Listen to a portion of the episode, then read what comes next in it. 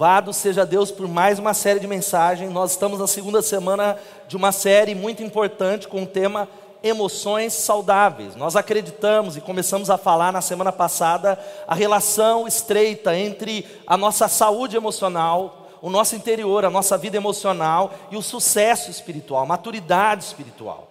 O fato é que qualquer prosperidade nos relacionamentos, até mesmo na área financeira, está ligada à saúde emocional. E no, no domingo passado nós falamos um pouco sobre o que são emoções.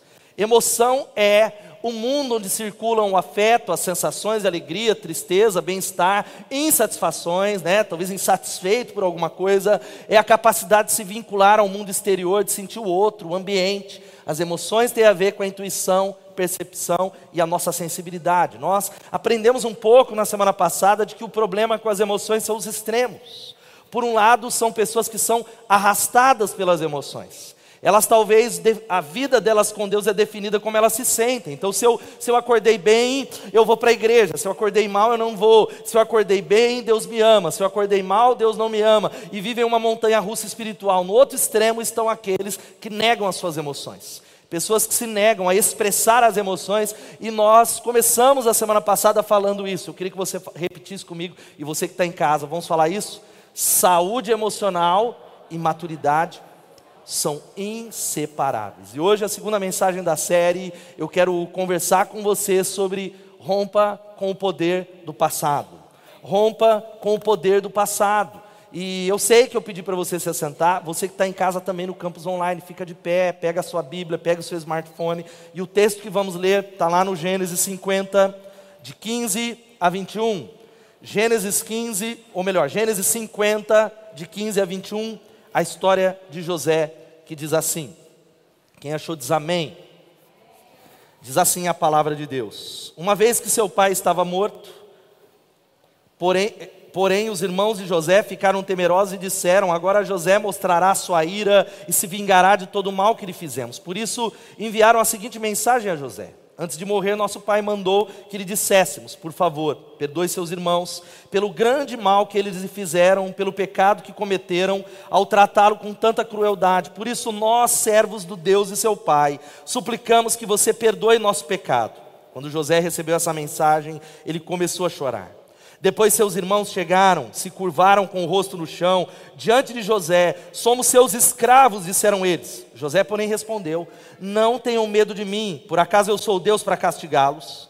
Vocês pretendiam me fazer o mal, mas Deus planejou tudo para o bem. Colocou-me nesse cargo para que eu pudesse salvar a vida de muitos. Não tenham medo, continuarei a cuidar de vocês e dos seus filhos. Desse modo, ele os tranquilizou ao tratá-los com bondade que Deus abençoe a sua palavra. Repita comigo e diga assim: vocês planejaram um mal contra mim, mas Deus o tornou em bem. Senhor, nós louvamos o teu nome pela tua palavra. Eu te peço que nessa noite, com tantas pessoas, gente é, que está distante, gente que está no campus online, que o Espírito Santo cure o nosso coração.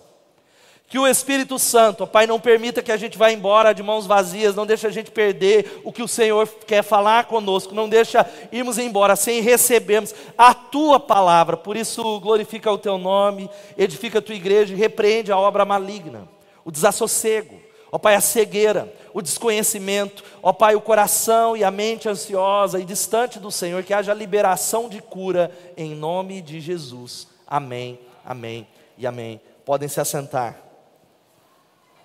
Vocês planejaram o mal contra mim, mas Deus tornou em bem. Vocês planejaram o mal contra mim. O fato é que o versículo 20 que citamos é o resumo de todo o livro do Gênesis. Se você conhece o primeiro livro da Bíblia, o versículo 20 é o resumo. Sabe por quê? Deus planeja abençoar pessoas. Quem pode dizer amém? Essa é a especialidade do nosso Deus. O nosso Deus não está no ramo de amaldiçoar pessoas, de destruir pessoas, mas o Deus que nós servimos, ele está no ramo de abençoar pessoas. Agora, o que Deus faz, eu queria que você me acompanhasse, essa palavra será prática, mas há uma introdução para a gente chegar e entender o poder do passado sobre nós, é que Ele cria o ser humano e coloca eles em famílias.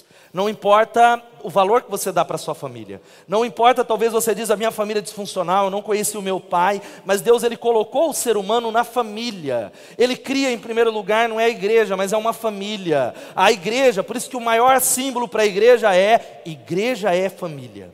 Ele fala ao primeiro homem para que ele tenha filhos, essa é a linguagem da Bíblia, porque é um aspecto do que significa ser feito à imagem e semelhança de Deus, porque toda pessoa que nasce tem pais, nasce numa família. Agora preste atenção e eu queria que você lesse isso comigo, vamos falar todos juntos? Somos criados à imagem de Deus para fazer o que Deus faz, experimentar amor e ser amado. Deus, quando cria o ser humano, Ele nos faz a imagem e semelhança dele. Eu falei hoje pela manhã de que o ser humano é o único, ele é a coroa da criação. Os animais são maravilhosos. Quem gosta de animais aqui, dá um glória a Deus, tem seus pets. Eu falei que na minha casa a gente gosta muito. A gente gosta de gatos, a gente gosta de cachorro, a gente gosta de. É, não tem o passarinho, mas eu gosto dos animais.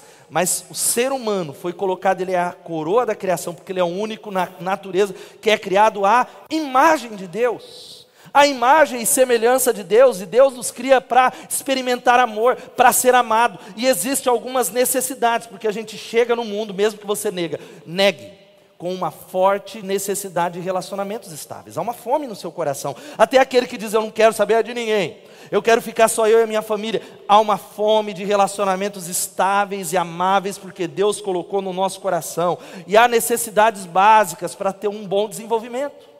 Isso na família. E são cinco que eu quero citar aqui. Primeiro, a necessidade de lugar. Diga lugar.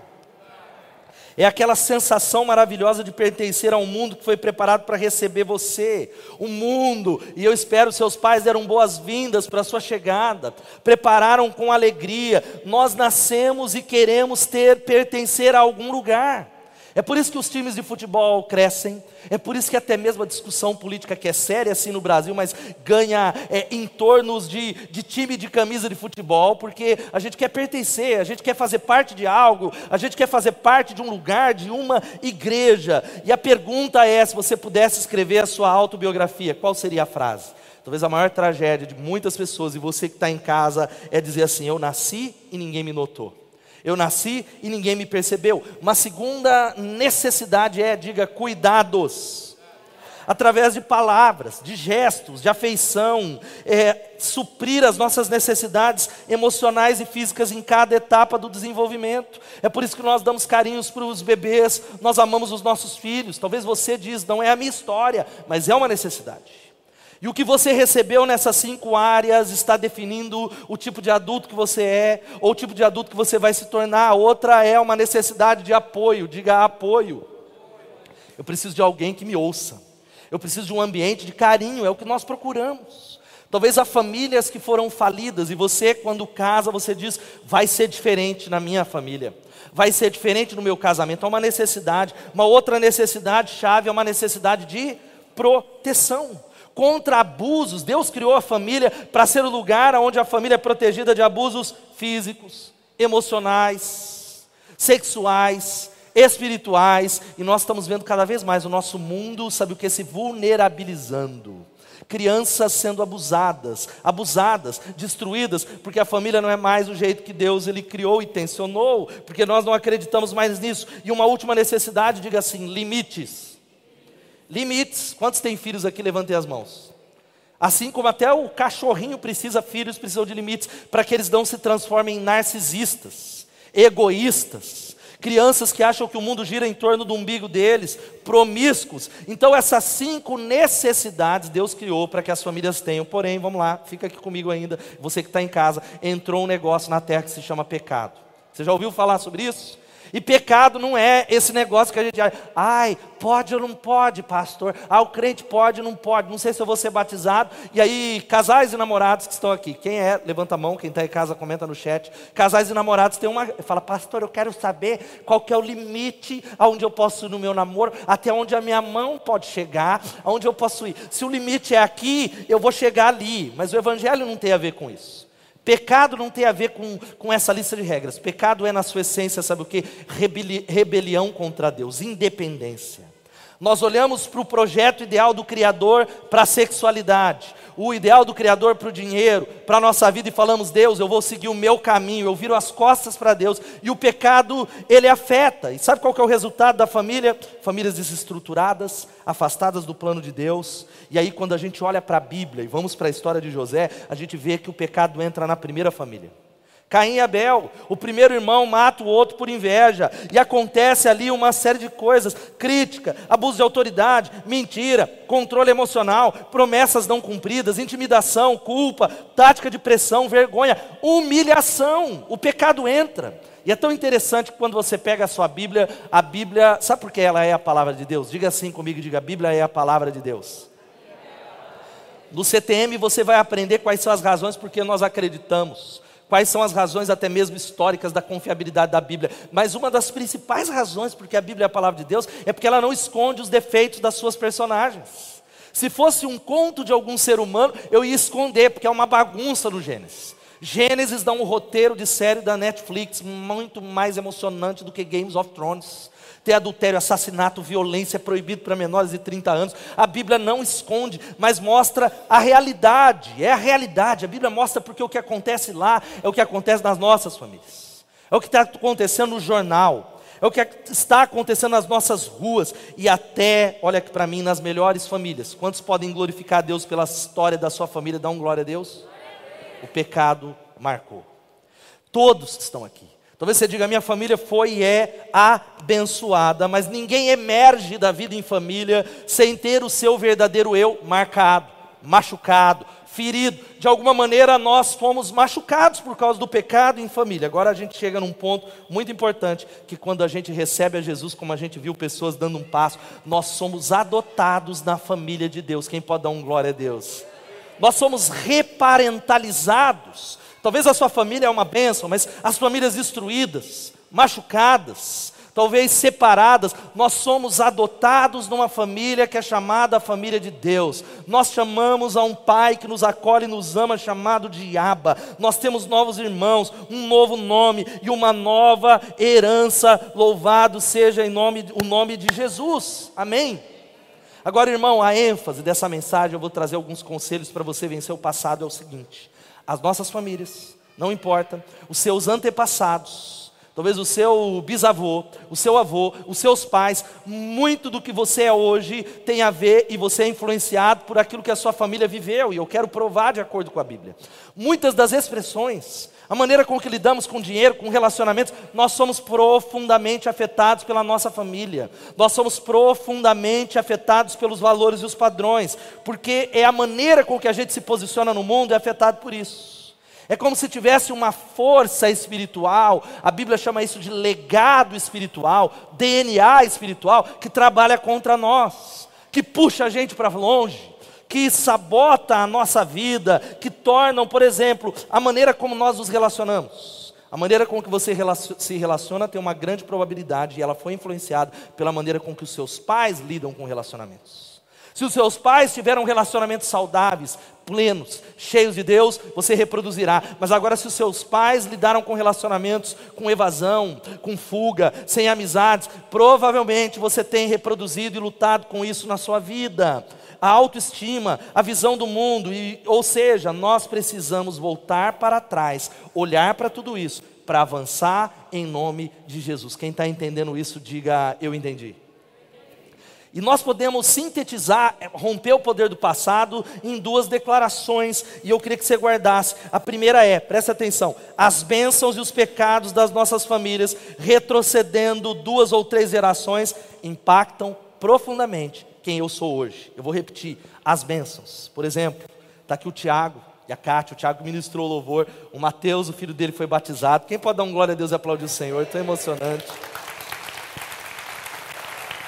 O Tiago é filho de um pastor, de um homem de Deus. E tudo que eles têm têm colhido tem a ver com o que o pastor Antônio foi lá, a família servindo a Deus. É claro que há marcas, mas lá, o avô, então provavelmente as bênçãos lá da sua família você tem colhido, mas também as dificuldades, os pecados têm sido visitados na sua vida em quem você é hoje. Agora a segunda realidade é o seguinte: o discipulado ou andar com Jesus requer abandonar padrões pecaminosos da minha família de origem que eu nem sei. padrões da minha família, do meu pai, do meu avô, de quem é, e reaprender a viver como Deus quer, em nome de Jesus. Quem pode dizer amém? Reaprender, colocar a luz do Evangelho, o louvado seja o nome de Jesus. Nós precisamos abandonar. Nós que estamos aqui temos padrões da família a respeito do dinheiro, por exemplo a maneira com que a gente lida com sexo, com machismo, com racismo, ou talvez olhar para a Bíblia e falar: essa área eu não submeto a minha vida na, na Bíblia, porque a cultura determina, porque tem a ver com aquilo que nós recebemos e a cultura. E a vida em família é como essa imagem do iceberg: 10% é o visível. É o que eu vejo, é como eu me, eu olho para mim, eu sei, é como eu, eu, eu observo quem eu sou, mas você sabe quem você é? Quem é você? É a pergunta. Agora, 90% do que está abaixo desse iceberg são as coisas que nós não sabemos que está acontecendo. Nós não suspeitamos que está acontecendo e nem temos ideia de como descobrir isso. Por isso que a Bíblia vem para trazer revelação, libertação, cura, trazer a memória, porque há memórias que estão aí que não podem ser jogadas debaixo do tapete, precisam ser curadas. Quem pode dizer amém? São memórias de 30 anos atrás que você não quer nem passar perto dela, mas o fato de você esquecer não significa que não há um poder dela sobre você, porque há pessoas que ainda estão presas ao passado, que é uma força espiritual. E aí a gente vai para a história desse camarada chamado José. Eu já vou abrir um parênteses porque o tempo está correndo, você lê, eu quero te encorajar a ler a Bíblia para conhecer um pouco mais. Então vou tentar falar. José, ele era filho, sabe de quem? De Isaac. Isaac ou melhor, desculpe, Jacó, seu avô era Isaac, seu tataravô lá era Abraão. E sabe o que acontece nessa família? O ciclo dessa família lá atrás, ó, tá vendo aqui, não dá para enxergar Abraão, Agar, Sara, e aí está Isaac, lá vem Esaú, Jacó, que teve doze filhos, e chegamos a José. É uma história de uma família que está debaixo de uma promessa de Deus, chamada para abençoar, mas cheio de uma bagunça que você sabe do que eu estou falando. Começa com Abraão. A gente tem um problema no Oriente Médio, que você sabe, problema dos palestinos com, com os, os, judeus, um problema com os árabes, que começou com esse camarada Abraão, que é o pai da fé. Quem pode dar um glória a Deus? Mas que não esperou, que se apressou. E aí a mulher falou: pega Agar. E ele teve um filho, Ismael é, é, nasceu e a bagunça está aí por causa de Abraão. Abraão, o pai da fé, que era mentiroso, com falhas do caráter. E nós vemos Isaac repetir os mesmos erros predileção, mentira, destruição, rivalidade, favoritismo. E nós vemos acontecer da mesma maneira com Jacó, tanto que o nome dele é o enganador. E essa família de Jacó é uma grande bagunça. Você não precisa nem avaliar, é filho de várias mães, mera coincidência com a realidade, com o tempo que a gente vive é filho de, de Bila, é filho de, de, olha aqui, de Zilpa, de Raquel, é de Lia, e é uma bagunça, irmãos de mães diferentes, favoritismo, ódio, destruição, assassinato, até que chegamos a esse camarada chamado José. Você está olhando para ele? O pai tem duas esposas e duas concubinas. Você conhece isso? Talvez seja a sua história. Meu pai é assim: duas esposas, duas concubinas, amantes adultério, que vem passando, e ele é o filho favorito, algo terrível para um pai fazer. Quantos são pais aqui? Levantem as mãos. Favoritismo destrói famílias. Ele é o filho favorito. E por causa disso, os seus irmãos pegam ele, e o que faz, você sabe a história, pensam em matá-lo, mas vendem ele como escravos para os ismaelitas. Ele vai para uma outra, veja só os acontecimentos na vida desse José, traído pelos irmãos, perdeu a família, um outro país, uma outra cultura, uma outra língua, e ainda mais, ele é lançado numa prisão. Você sabe quanto tempo José ficou na prisão? Dez anos preso injustamente. Injustamente. Você já parou para pensar quantos traumas, quantas marcas, quantas dificuldades esse José teria tudo para dar um discurso de que, ó, eu virei um serial killer. Ó, quem, quem duvida que ele teria todas as razões? todas as razões para fazer o, o coro da vítima, porque ele, ele é marcado por uma série de coisas que vêm da sua família. Porém, como ele seguiu em frente, como ele rompeu com o passado, como ele redime a sua história para se levantar como o grande governador do Egito, para se levantar como um símbolo. José é um tipo de Jesus. José no Antigo Testamento, ele tipifica Jesus, e aí esta é a palavra, como é que nós podemos romper com o poder do passado e avançar. Em primeiro lugar, reconheça o iceberg em você recebido da sua família. Vamos falar isso?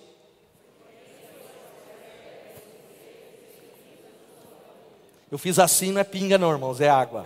Isso aqui é o símbolo, né? Tal, pode, louvado seja Deus. Aleluia, não pode colocar no palco, quebrei exceção, povo do louvor não tem jeito. Agora veja só, é fácil para nós ignorar o passado à medida que a gente vai ficando mais velho.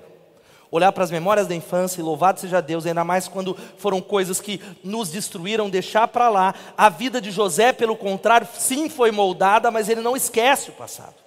Ele não joga fora o passado. Ele tem alguns filhos que ele chama, ó, eu, Deus me levou a esquecer, Manassés e Efraim. Deus ele fez eu esquecer e perdoar o sofrimento na casa do meu pai. E Deus me fez prosperar na terra do sofrimento. Agora o que nós precisamos guardar é o seguinte, que eu queria que se você não pegar nada, esta é talvez a grande, o grande cubo o grande ponto desse sermão que está aqui, e eu queria que você lesse, vamos falar todos juntos? Sua família de uma forma muito mais forte, profunda do que você imagina. Guarda isso. Se agora for desligar, quiser ir para, sei lá, para o Fantástico, para o Cartola, seja lá, Deus está vendo. Sua família afeta você muito mais do que você imagina. Sua família afeta o seu casamento. Quantos são casados de novo? Levantem as mãos quem está em casa, de verdade. Pode levantar, não, mas dói meu braço. Levanta a mão aí, irmão, aleluia. Eu quero dizer que o seu casamento é afetado pelo casamento dos seus pais muito mais do que você imagina. A maneira com que você lida com dinheiro, que você resolve conflitos, que você é, reage às circunstâncias, à religião, a Deus, às pessoas, a tudo. Talvez a maneira com que as pessoas tratam você tem tudo a ver. Nós não podemos ignorar, porque o processo que nós falamos na semana passada de conhecer a você mesmo para conhecer a Deus nunca vai estar completado enquanto a gente não voltar um pouco atrás e fazer um balanço. E nessa noite eu quero introduzir isso. Eu quero voltar um pouco lá. Eu falei hoje pela manhã que eu vejo muito do meu pai em mim. É sério, para o bem e para o mal em reações, em situações, de que eu olho e eu falo, é, é, é claro que tudo isso es, explica, mas não justifica. O pecado é meu, não é do meu pai. Quem pode dizer misericórdia? O pecado é seu, não é do seu pai. O pecado é seu, não é da sua mãe, mas não há como negar isso. Você precisa entender que existem padrões na família de José, e olha aqui para mim, a sua família tem padrões que eram os padrões da sua família, dos seus pais, que você nem tem ideia. Não se trata de culpar os nossos pais. Eu citei o meu pai, meu pai fez o melhor que ele podia, o melhor mesmo. O melhor dentro das limitações, das lutas, do sofrimento que ele passou e de tantas coisas que a sua família fez o melhor dele. Agora eu quero citar alguns padrões negativos das nossas famílias rapidamente e eu queria que você fizesse uma avaliação na sua família. Olhasse, você que está em casa. Primeiro, a maneira de lidar com o dinheiro. Talvez de famílias que dizem assim: dinheiro é a melhor fonte de segurança. Quanto mais dinheiro eu tiver, mais importante você será. É o que diz os pais, falando para você. E tantas outras coisas aqui. Ganhe muito dinheiro para provar que você chegou lá. Isso nós vamos reproduzindo uma mentalidade em discípulos que acreditam que. Agora vou abrir um parênteses. Eu quero crer que você vai ter muito dinheiro. E eu abençoo você. Em nome de Jesus que você prospera. Quem pode dar glória a Deus? Só a Thaís recebeu ali. Amém? Thaís receberá. Quantos querem prosperar aqui financeiramente? Não, glória a Deus. Amém, Ana? É assim. Só que não é o dinheiro, não é tudo. Eu conheço pessoas que correram atrás disso, são independentes financeiramente, cresceram, mas chegaram a essa montanha e falaram: não preencheu, está é, tá um vazio. Eu, eu perdi meu casamento no processo, pastor.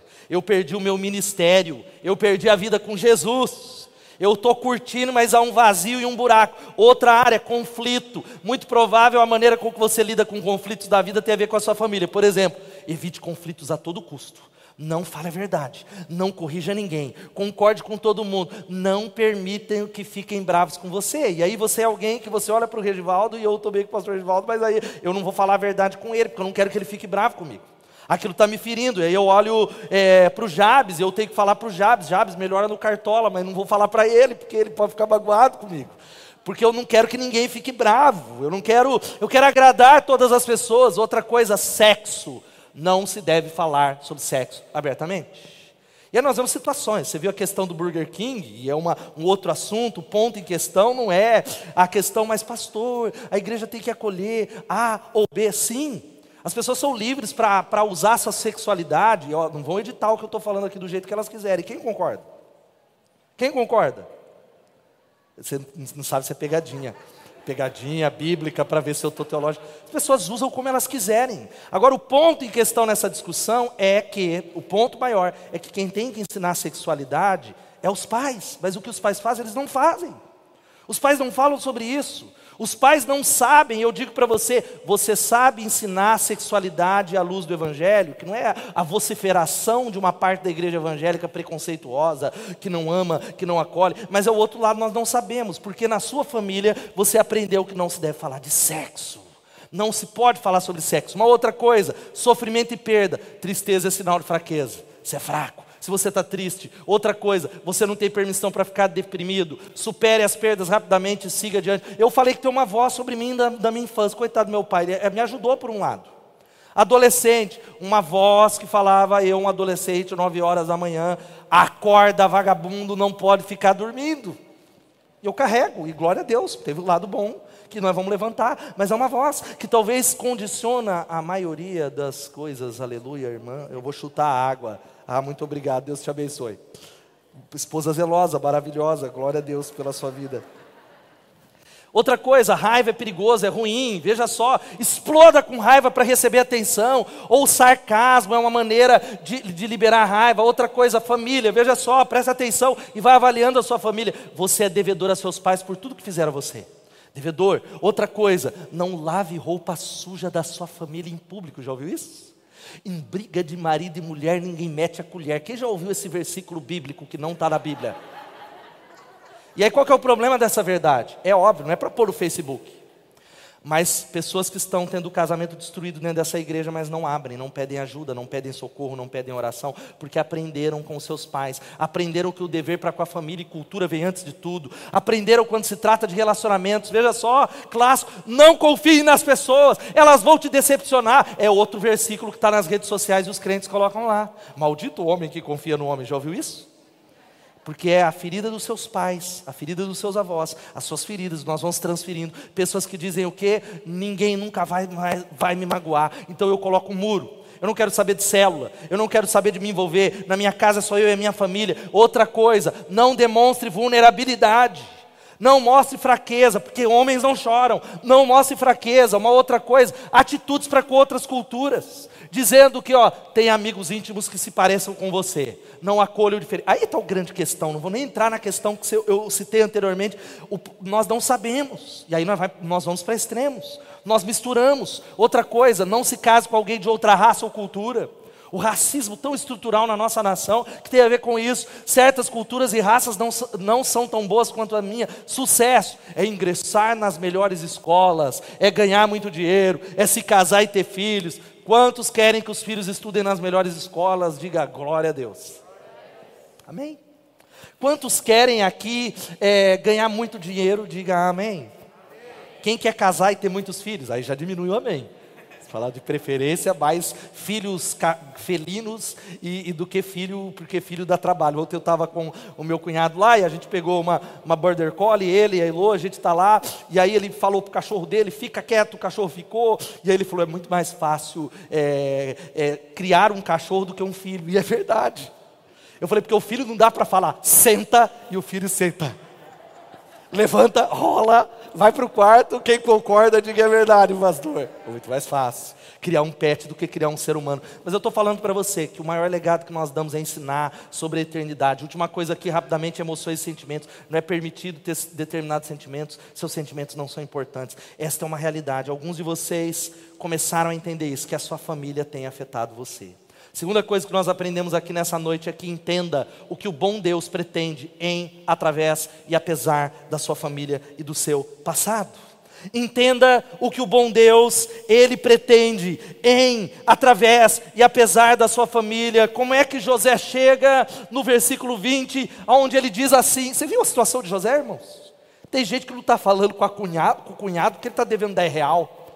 Tem gente que cortou a amizade por causa da assinatura do Netflix, agora é óbvio, há situações muito mais sérias. Mas ele foi traído e ele diz assim: Vocês planejaram mal contra mim, mas Deus tornou em. Deus intentou, Ele planejou bem, Ele concorreu e Ele pegou a minha história e reciclou. Louvado seja o nome de Jesus. Ele entende que apesar de tudo que ele passou, toda desgraça, tudo que ele tinha para ser destruído, dez anos numa prisão, jogado numa outra cultura. Ele diz: tudo isso, eu sei que existe um Deus que trabalha para aqueles que nele esperam. Os propósitos de Deus estão em ação, de formas veladas e misteriosas, e é assim na vida da sua família, meu irmão, em nome de Jesus. É assim na sua vida jovem, é assim na sua vida adulto, mesmo que você não perceba. Jeremias 29, 11 é uma verdade que eu queria que você que está em casa e você que está aqui declarasse. Vamos ler todos juntos? Porque sou eu. Peraí, peraí, peraí. Irmãos, se é uma igreja pentecostal, você já está dando rajada de língua estranha, só de eu falar Jeremias 29, 11, com máscara mesmo, vamos falar lá enquanto, isso aí é para me ajudar a tomar uma água, vamos lá, porque eu, sou eu,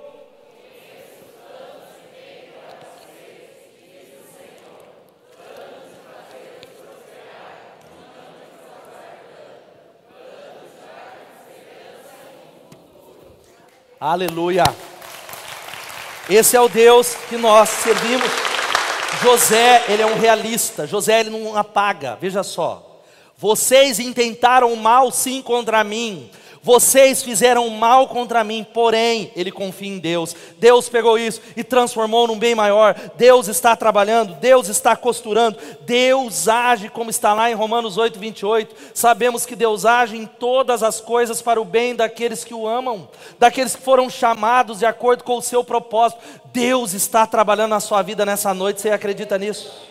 Nós acreditamos. É isso que fez com que José emergisse, porque os planos malignos dos homens, porque existe planos malignos dos homens. Sabia disso? Existem intenções malignas dos homens, não podem frustrar o plano de Deus para a sua vida em nome de Jesus. Não podem desviar o plano de Deus para a sua vida. Ao contrário, involuntariamente, o inimigo e os inimigos podem se tornar facilitadores do plano de Deus. Podem se tornar, sabe o que? Pessoas que promovem o plano. É um mal satânico na cruz. O diabo estava dizendo, vencemos. Mas o vencido estava vencendo a morte. Louvado seja o nome de Jesus.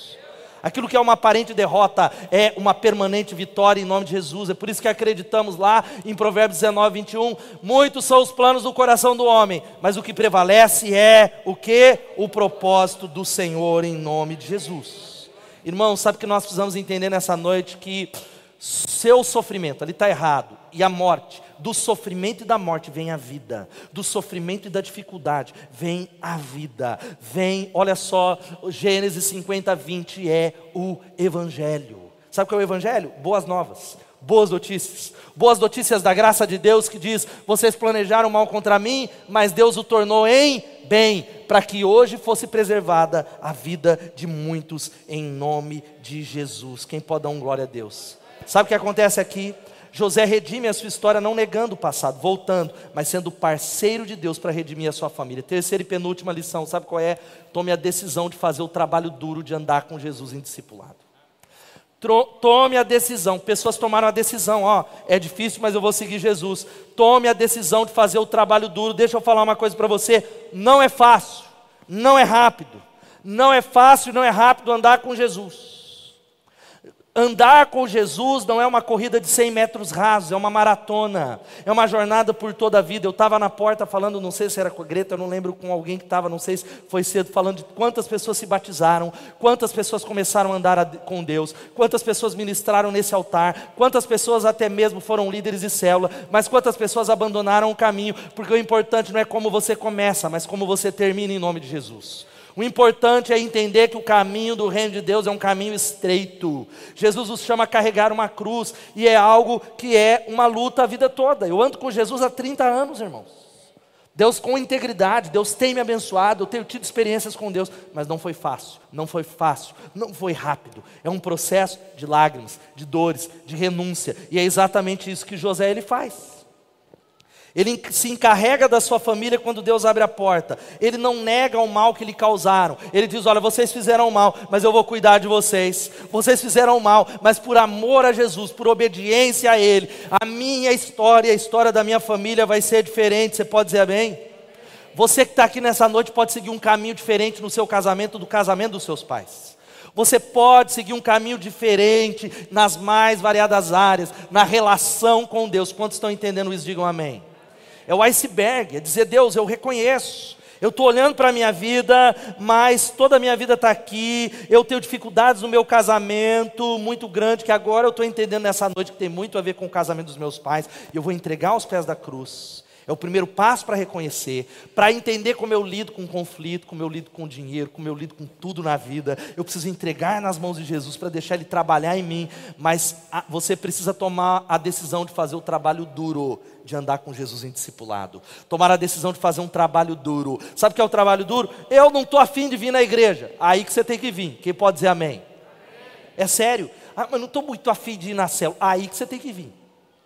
Eu, eu posso falar para vocês que os momentos mais extraordinários de respostas do céu foram os momentos que a única oração que eu conseguia fazer era dizer: Jesus tem misericórdia de mim. Jesus, hoje eu não consigo orar. Jesus, os pensamentos estão em turbilhão, mas eu decidi ficar de joelho, perseverando, clamando, orando, os céus fechados. Quando eu saí de lá, sem sentir nada, foram as maiores respostas, porque Deus ele trabalha no silêncio.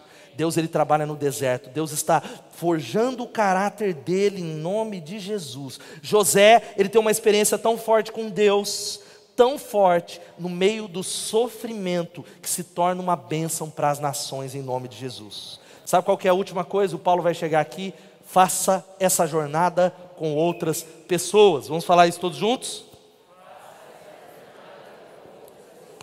Querido, eu quero dizer para você que a força da família é sério. A força gravitacional da família, e você não é vítima, ela é uma força que puxa a gente para trás. Você diz, eu vou me relacionar agora. Eu vou começar a resolver conflito, olhar no olho, chamar, trazer a luz, e aí você começa, mas dói demais há uma força que puxa você, há algo espiritual falando, não se envolve com pessoas, esse negócio de gente machuca demais, mas eu quero dizer para você algo que você precisa entender, que parece às vezes que a gente está pagando o, o preço, o boleto do nosso avô e do nosso pai.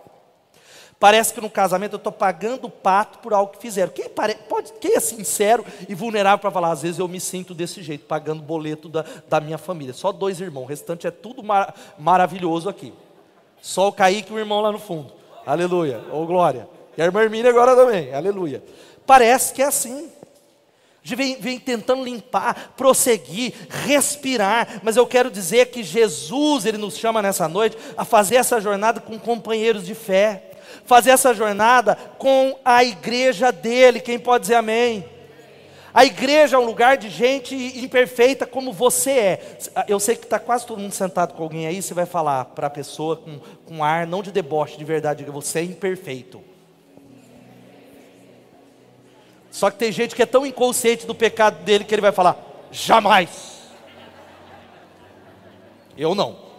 Minha imperfeição é quase imperceptível. A minha imperfeição comparado com a imperfeição do irmão do lado, queridos, Sabe por que, que a igreja fere? Porque você também fere. Sabe por que, que a igreja fere? Porque é um hospital de gente doente, que entende que precisa da graça. Alguns foram alcançados pela graça, mas quando ele olha para a vida dele, e ele talvez não fere tanto quando feria no passado, é graça, é cruz, é Jesus, não é mérito. Isso vai ajudando com que sejamos, sabe o que? Moldados para que sejamos a imagem e a semelhança de Jesus. Mas sabe qual é a primeira reação humana? É fugir desse lugar é fugir dos relacionamentos, é colocar um muro, é colocar uma proteção, é como Adão, quando a voz de Deus chegou a Adão, onde estás? Sabe o que ele fez? Ele costurou folhas de figueira, ele falou: Senhor, eu vi que eu estava nu e eu me escondi. Esse é um processo. Agora, sabe o que é a igreja de Jesus? Quando nós recebemos a Ele, nós somos plantados numa nova família. Talvez a sua família seja uma bênção, mas você que tem um histórico familiar destruído, a igreja é a família da sua família, a igreja é a sua família espiritual. Você pode dizer amém? Querido, aguenta um pouquinho aí. Essa é uma pergunta que eu queria muito que você fizesse. Qual que era o padrão da sua família nos relacionamentos? É o que você está reproduzindo hoje. Eu falei que se os seus pais eram pessoas que têm aquela, na minha casa ninguém entra, provavelmente você é assim hoje não, eu, é, eu não dou a minha confiança para ninguém. Provavelmente, você está lutando contra isso, mas a gente carrega. Se o seu pai era aquele que tinha relacionamentos superficiais, a sua mãe você tem relacionamentos superficiais, este é o padrão que nós precisamos quebrar na cruz do Calvário, porque nós não queremos reproduzir aquilo que era antibíblico, aquilo que fere. Nós queremos o DNA do Espírito Santo, nós queremos viver o plano de Deus para a nossa vida. Quantos estão entendendo, digam amém. Gente, família é a maior metáfora para a igreja nas Escrituras. A igreja é uma família para pertencer. Diga assim: igreja é uma família para pertencer. Por isso que o diabo está batendo tanto nessa questão da igreja hoje. É por isso que o diabo ele bate para você sair da igreja. Ele quer que você não venha mesmo. É algo espiritual. Ele não fala, ele fala, ele não fala na terceira pessoa, ele fala na primeira. Eu não vou, eu não gosto de gente, porque ele sabe que é na família de Deus somos curados. Ele sabe que é na família de Deus que nós somos ativados para o nosso destino em nome de Jesus, e é na família de Deus que o Brasil vai ser mudado, louvado seja o nome de Jesus. De verdade, irmãos. Vamos votar com consciência, porque votar mal mata. A gente está vendo um monte de coisa aí. Só que não é política a solução. Ah, mas então vou deixar. Não é disso que eu. Entenda o que eu estou falando. Não coloque a esperança em homens. Faça o seu melhor, proteste, mas não é essa a esperança. Porque tem um probleminha em qualquer ser humano, um chipzinho estragado pelo pecado. A igreja é a esperança do mundo. E eu amo demais essa declaração do Anderson e o Gersney, que ele diz assim: a igreja é a nova família de Deus. Olha só o que ele está dizendo, algo tão poderoso por meio do nascimento espiritual, cada um de nós se torna irmão ou irmã de Jesus ao ser adotado na família de Deus. Consequentemente, somos irmãos e irmãs uns dos outros. Marido e esposa são, antes de tudo, irmãos em Jesus Cristo, antes de ser marido e mulher. Filhos e filhas também são irmãos e irmãs dos seus pais, antes de ser filhos e filhas. Louvado seja o nome de Jesus.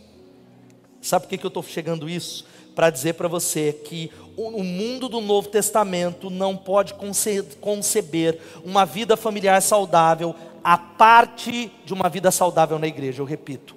O Novo Testamento ele não concebe uma vida familiar saudável a parte de uma vida, uma vida eh, saudável dentro da igreja de Jesus, porque é a igreja que vai nos reparentalizando. É por isso que somos uma igreja em célula. A banda já pode chegar aqui. Diga assim: somos uma igreja em células. A Mary gosta de para que células? Sabe por que nós somos uma igreja em células? Porque a palavra-chave da Bíblia se chama relacionamentos. É relacionamento. Os seus problemas é de relacionamento. Até o que é de dinheiro é de relacionamento. É com o banco, é com o gerente, é, é, é relacionamento. E Deus, olha aqui. Deus, Deus é uma comunidade. Diga assim: Deus é uma comunidade.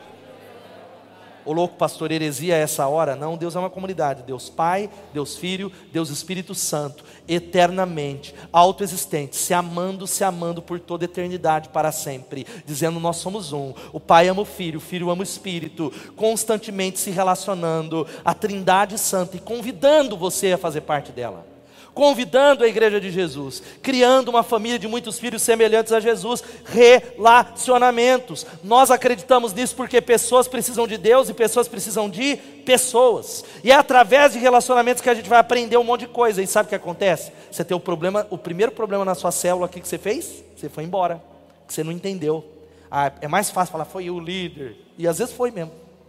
Foi a Thaís, às vezes foi mesmo. Foi o pastor, às vezes foi. Só que Deus está usando isso para tratar e limpar e restaurar e fazer um ser humano semelhante a Jesus Cristo, para curar a força do passado, para curar uma série de coisas. Sabe o que a gente quer aprender no meio dos relacionamentos? Como ouvir, como lidar com a ira de forma construtiva, como discutir de forma adequada, como resolver conflito, como lidar com pensamentos errados, como adequar as expectativas, ou seja, amadurecer, dá um glória a Deus. Chega de meninos em Cristo. Chega de meninos que, ai, uma palavrinha me colocou lá embaixo. Nós precisamos ser curados. Irmãos, nós precisamos aprender a prestar contas. Sabe por que submissão, prestar contas, é manter a nossa vida afastada do controle de Lúcifer prestar contas deliberadamente para alguém falar, Tiago, ora por mim, ó, hoje eu não vou estar, não é porque você é meu chefe, você não manda em mim, eu sou livre, mas porque eu me submeto, porque precisamos submeter-nos uns aos outros para manter o controle de Lúcifer, que é do meu mundo interior independente, que faz o que quer, e Deus ele está chamando a gente, nós vamos cantar de ser embora, para a gente aprender a resolver conflitos. Quantos precisam aprender a resolver conflitos aqui? Eu estou nessa aí, levanta a mão, só eu. Você vai precisar melhorar. Porque quando se trata de conflitos, a gente faz da, da seguinte maneira: veja só, aumentando, alguns aumentam, retraindo-se, ou atacando, ou talvez supondo que as coisas são maiores do que elas são na realidade, ou talvez criando um triângulo, não amoroso, mas um triângulo. Sabe qual é o triângulo? Em vez de A falar com B para resolver o conflito, A fala com C para aliviar a ansiedade. Ao invés de eu falar direto com o Regivaldo, se eu tenho um problema com ele, eu vou falar para o Tiago do Regivaldo para me aliviar. Isso vai gerando destruição e morte. Fica de pé no seu lugar. Sabe qual é a palavra que Deus está trazendo para nós aqui? E você não vai embora antes de falar com Deus. Você não vai embora antes de falar Jesus. Eu entendi algumas coisas de que Deus ele está falando para você. Ei, ei, João, Pedro, Sérgio, Ricardo, Jabes, Ana, onde está? Onde está você? Laís, Greta, João, Marcos, onde está você? Onde você está? Muriel, onde está? Rosana, onde está? Jean, onde estás? Onde estás? Você tem uma decisão nessa noite, ou talvez vir para o amor de Deus, deixar o amor dele te cobrir agora, ou se esconder, deixar o amor de Deus cobrir a sua nudez deixar o amor de Deus restaurar você e se expor diante dele nessa noite, falando: Eu reconheço isso na minha família, mas eu não vou reproduzir. Eu fecho com uma pintura aqui. Talvez hoje vai estar um pouquinho melhor para ver. Essa pintura foi um quadro pintado pelo russo Andrei Rublev em 1425. O pano de fundo é a visita de três anjos a Abraão. Está vendo aqui? Três anjos visitando Abraão e sabe, eles estão à mesa. Sabe o que, que eles simbolizam? A Trindade compartilhando uma conversa de amor. A Trindade convidando você para se assentar à mesa, se despir abrir o seu coração, convidando Ele nessa noite para dizer: Ó, Deus Pai, Deus Filho, Deus Espírito Santo está convidando você a fazer parte dessa grande trindade, dessa grande comunidade. E Ele está convidando você para se assentar à mesa e abrir o coração. Ele está convidando você para sentar à mesa e chorar. Ele está convidando você que está em casa para sentar à mesa e reconhecer, e dizer: Eu reconheço quanto mal a minha família tem feito.